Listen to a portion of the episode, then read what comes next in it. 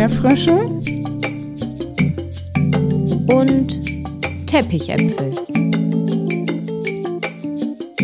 Der Podcast für systemisch Beratende.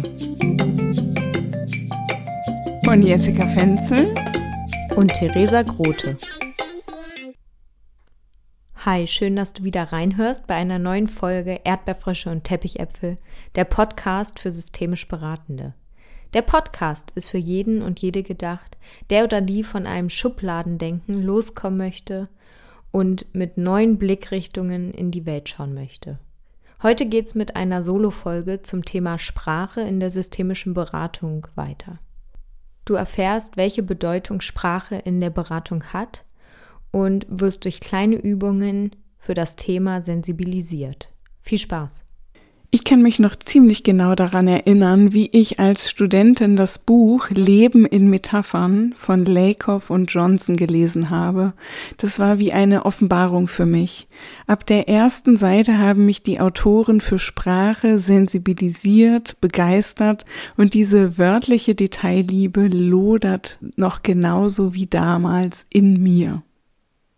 In der systemischen Beratung sagen wir, dass unsere Bilder von Wirklichkeit immer so ausfallen, wie wir in Sprache und durch Sprache Wirklichkeit konstruieren. Die Wirklichkeit wird mit sprachlichen Mitteln hergestellt und folgt unseren sprachlichen Strukturen. Damit ist Sprache unser Orientierungsrahmen. Sie bestimmt, wie wir denken, fühlen und uns verhalten, wie wir unsere Wahrnehmung organisieren, Unterscheidungen vornehmen und die Komplexität der Welt reduzieren und in eine Ordnung bringen. Vielleicht ist das Thema Sprache in der systemischen Beratung für mich auch ein so großes Herzensthema, weil ich über Worte meine Kreativität ausdrücken kann und weil meine sprachlichen Metaphern zeigen, was ich auch über diese Welt denke. Vielleicht, weil ich manchmal wünschte, ich wäre Künstlerin oder Schriftstellerin geworden. Vielleicht auch, weil Sprache so eng mit der Theorie des radikalen Konstruktivismus zu tun hat, über die wir schon in anderen Podcast-Folgen gesprochen haben und die für mich wirklich lebensverändernd oder sogar lebensrettend war. Diese Idee, es gibt kein richtig oder falsch, diese Idee von wir handeln immer viabel, also so, dass es zu unserer inneren Wahrnehmung passt. Dazu habe ich ein Zitat von Ernst von Glasersfeld mitgebracht. Die Macht, die eingebürgerte Begriffe über unser Denken haben, lässt sich kaum überschätzen. Und was er, glaube ich, damit ausdrücken möchte, ist, dass wir Sprache manchmal als gegeben hinnehmen. Und mit dieser Podcast-Folge möchte ich die Macht von Sprache deutlich machen und dich dafür sensibilisieren, wie du mit deinen Klienten und Klientinnen in der systemischen Beratung sprichst. Folge ich also den Ideen des Konstruktivismus, dann informiert Sprache nicht, sondern sie orientiert durch meine Sätze, Wörter oder auch meine Fragen werden nicht Gedanken und Informationen direkt übertragen, sondern die empfangene Person wird durch sie veranlasst, in ihrem kognitiven Bereich, in ihrem Bewusstsein Gedanken und Informationen herzustellen, Verbindungslinien zwischen Punkten herzustellen. Es bleibt also der Autonomie der empfangenden Person überlassen, welchen Sinn und welche Bedeutung sie aus sprachlichen Äußerungen konstruiert. Das bedeutet allerdings keineswegs eine Beliebigkeit. Die Theorie des Konstruktivismus weist darauf hin, dass alles, was ich wahrnehme, immer auch etwas mit mir zu tun hat und dass es dort kein festgelegtes Schema gibt. Mit der Auswahl meiner Worte kann ich also gleich zu Beginn einer systemischen Beratung einen Fokus legen. Ich könnte zum Beispiel einsteigen mit den Fragen, welche Probleme haben Sie? Seit wann haben Sie diese Schwierigkeiten? Worunter leiden Sie am meisten? Was fehlt Ihnen? Wie kann ich Ihnen helfen? Oder mit einem anderen Fokus, an welchem Ziel möchten Sie arbeiten? Wie sieht das Leben optimalerweise aus, wenn das Thema gelöst ist? Woran merken Sie, dass das Thema nicht mehr da ist? Mal angenommen, das Anliegen ist gelöst, wie fühlen Sie sich dann? Wie ist Ihre Körperhaltung? Wie werden Sie spüren, dass es dabei schon ein Stück Richtung Lösung geht? Wie sieht der allererste Schritt hin zu einer Lösung aus? Merkst du den Unterschied? Ich glaube, was deutlich wird, ist, dass ich mit meinen Fragen und mit dem, was ich in das Gespräch reingebe, den Fokus ein Stück weit lenken kann und die Aufmerksamkeit auf einen bestimmten Bereich richten kann. Man kann also keinen Satz sagen, ohne dort etwas reinzulegen von einem selber. Und wir sprechen ja in der systemischen Beratung immer sehr viel von Neutralität. Und alle hier wissen, dass ich großer Fan von Neutralität bin. Und ich glaube, mit Sprache zeigt sich aber auch nochmal, wie wichtig Neutralität ist und auch wie schwer. Denn ich lege ja auch in meine Worte immer mein eigenes mit hinein. Ich löse durch Nachfragen und Anmerkungen bei meinem Gegenüber jeweils ganz bestimmte mentale Prozesse aus und orientiere sie auf entsprechende Wahrnehmungsbereiche. Und damit rege ich natürlich intensive Suchprozesse und Assoziationsmuster an. Je nachdem, auf welchen Bereich ich den Blick richte, konstruiere ich durch Sprache verschiedene Realitäten. Wie jemand erinnert, denkt, fühlt, sieht, das hängt davon ab, welche inneren Bilder und inneren Dialoge von mir als Beraterin aktiviert werden.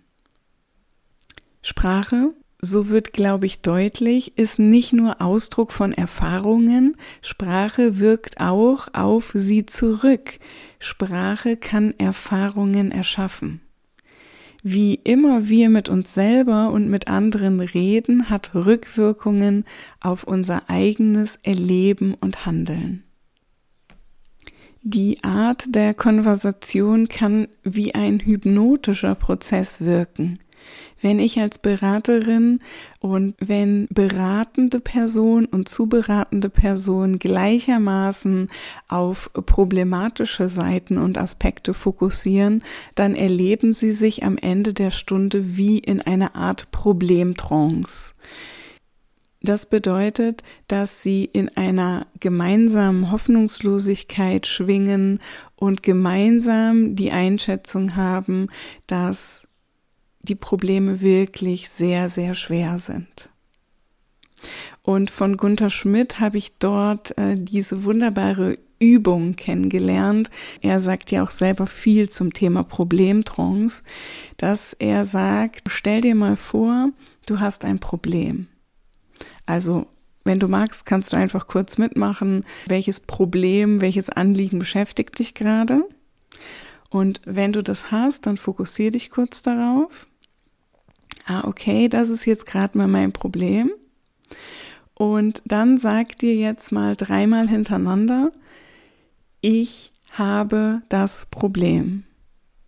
Ich habe das Problem. Ich habe das Problem. Okay, und spür mal rein, wie fühlt es sich so an? Und dann lade ich dich ein, mal auf einen Unterschied zu fokussieren, wenn du jetzt dreimal hintereinander sagst, ich hatte ein Problem. Ich hatte ein Problem. Ich hatte ein Problem. Kannst du körperlich oder mental einen Unterschied wahrnehmen? Also ganz ehrlich, bei mir funktioniert der Austausch von einem einzigen Wort total krass und ich merke, wie ich körperlich einfach auf den Satz, ich hatte ein Problem, komplett anders reagiere. Aber man muss dazu sagen, dass ich natürlich auch super sensibilisiert bin für diese Art zu sprechen. Verstehen wir also systemische Beratung als einen Prozess, in dem Klienten und Klientinnen gemeinsam mit Beratenden durch Sprache eine neue Wirklichkeit konstruieren, die bekömmlicher ist, die neue Verhaltensweisen und Interaktionsmuster ermöglicht, so blockiert eine defizitorientierte Beschreibung den Weg eher dorthin, in dem Welten verschlossen bleiben. Wenn du also gerade Lust hast, als systemische Beraterin in diesem Sinne Differenzierungsprozesse und neue Wirklichkeitskonstruktionen anzuregen und dazu Sprache benutzen möchtest, dann schau auf die Spielregeln der Sprache.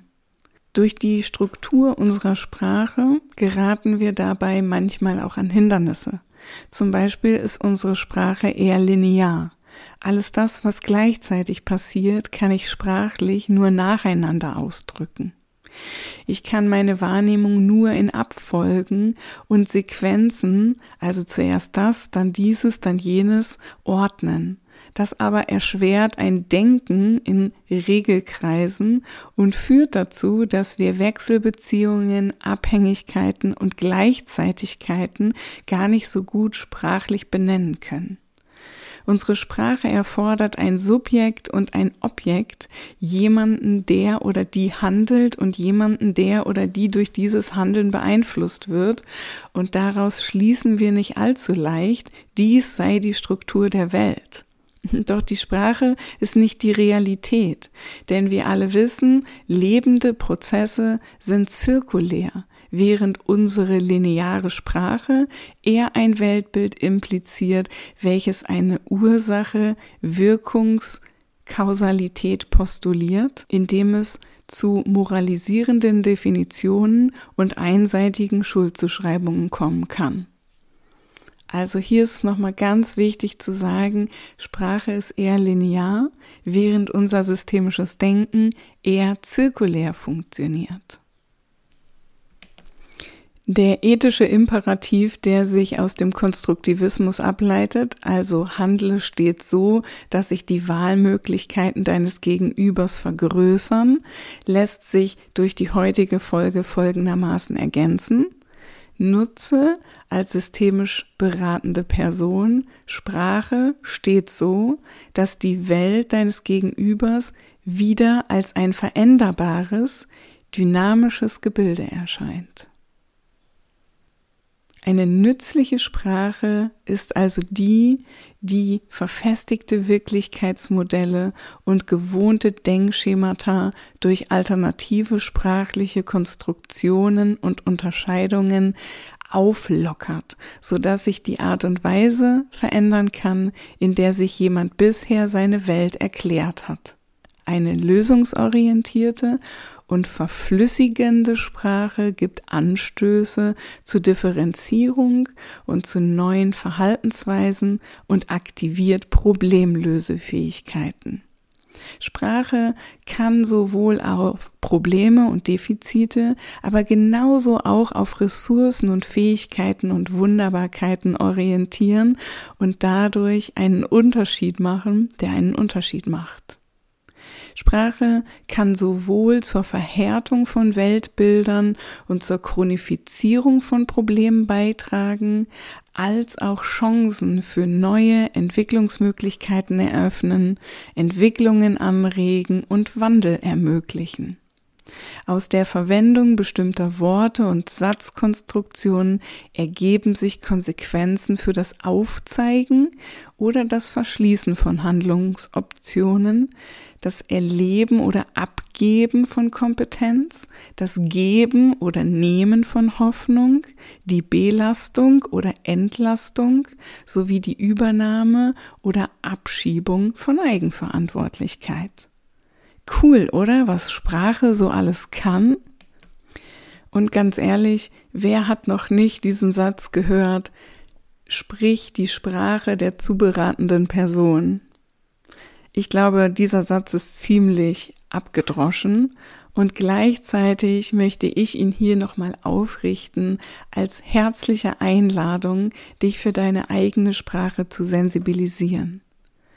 Was wir durch den Satz die Sprache der zubereitenden Person sprechen ausdrücken, ist die Bereitschaft, sich auf die Landkarte der Wirklichkeit des Gegenübers einzulassen seine Konstruktion von Welt in einer Haltung des Nichtwissens erkunden zu wollen.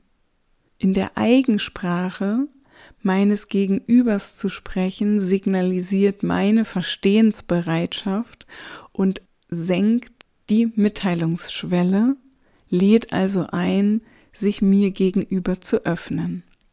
Und in einem Vortrag von Tom Lewold habe ich so viele tolle Anregungen zu Sprache gehört, die ich hier nochmal zusammenfassen möchte. Er fragt sich nämlich, wie denken wir, wenn wir über Probleme sprechen? Er fragt sich, welche Konzepte oder Schemata stehen hinter dem Sprechen über Probleme, Lösungen und Anliegen. Mit welchen Begriffen hantieren wir bestenfalls, um mit dem Gegenüber ins Gespräch zu kommen und Unterschiede zu bilden? Tom Lewold sagt, wir brauchen Kategorien, um das, was wir sehen, was wir wahrnehmen, unterscheiden zu können, benennen zu können und damit umgehen zu können. Und auch da lade ich dich ein, für dich nochmal zu überprüfen, wenn ich dir jetzt eine Reihe von Wörtern sage, die wir vielleicht synonym zum Thema Beratung benutzen, welche Auswirkungen kannst du bei dir selber spüren, wenn du diese Wörter hörst? Was machen diese einzelnen Worte mit dir? Beratung, Coaching, Unterstützung, Klärung, Heilung, Begleitung, Therapie, Hilfe, Consulting, Seelenreise, Counseling, Beratung. Was nimmst du wahr? Welche Begriffe sprechen dich an und welche Begriffe implizieren was für dich? Und auch hier wird deutlich, schon bei der Benennung unseres Angebotes können wir Sprache ganz bewusst nutzen. Ich möchte dich in dieser Folge gerne noch fragen, wie passen deine sprachlichen Metaphern mit den Metaphern deines Gegenübers zusammen? Wie gut gelingt es dir, passgenaue Metaphern zu finden, und bei deinem Gegenüber ganz genau hinzuhören. Und wenn du da für dich eine Antwort gefunden hast, dann lade ich dich ein, nochmal zu überlegen, mit welchen Konzepten sprichst du über Probleme, über Themen oder Anliegen. Ich finde es immer wieder unfassbar spannend, so herauszuhören, mit welchen Konzepten meine Klienten und Klientinnen über ihre Probleme und Themen sprechen.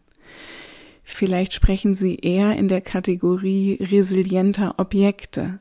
So Sätze wie das halte ich nicht mehr aus oder ich habe meine Stabilität zurückgewonnen. Ich möchte im Folgenden hier ein paar unterschiedliche Metaphern beleuchten, damit du mal schauen kannst, was ist vielleicht auch so dein präferiertes Konzept über Probleme zu sprechen und welches nimmst du bei deinen Klienten und Klientinnen wahr? Eher sowas wie, ich bin meinen Problemen nicht mehr gewachsen oder in mir ist wieder Hoffnung aufgeblüht. Vielleicht eher in Form einer Gewichtsmetapher. Die Angst lastet auf mir, ich fühle mich von ihr niedergedrückt. Das Gespräch hat mich sehr erleichtert oder eher in Form von Balance-Metaphern. Ich komme hier in die Beratung, um mein Gleichgewicht zu finden. Ich möchte in eine Balance zwischen Arbeit und Privatleben kommen. Eher so in Kampfmetaphern. Ich kämpfe gegen die Depression. Die Ablehnung hat mich verletzt. ich habe meine Sucht besiegt.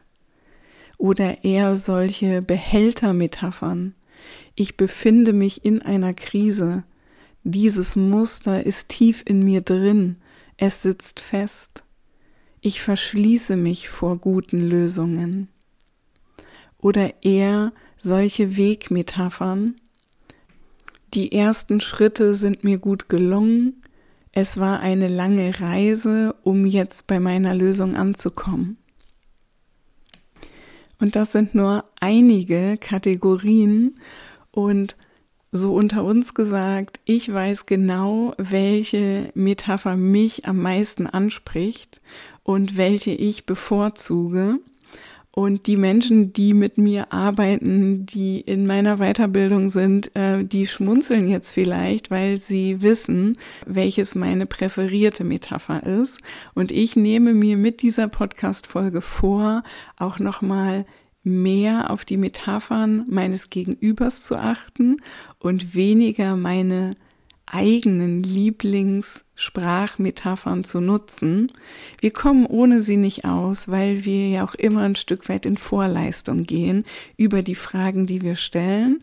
Aber ich glaube, ich möchte mich selber mit einem Unterschied beschenken, der einen Unterschied macht und freue mich, wenn diese Podcast-Folge dazu einlädt, dass du auch noch mal mehr auf Sprache in der systemischen Beratung achtest. Danke, Jessica, für diesen Einblick und die Reflexion. Das war's mit der heutigen Folge. Möchtest auch du Teil des Podcasts sein? Schreib uns eine Mail unter erdbeerfrösche und teppichäpfel at web.de oder unter flow. auf unserer Instagram-Seite. Wir freuen uns auf den Austausch mit dir und über deine Kommentare zu der Folge. Join the next level.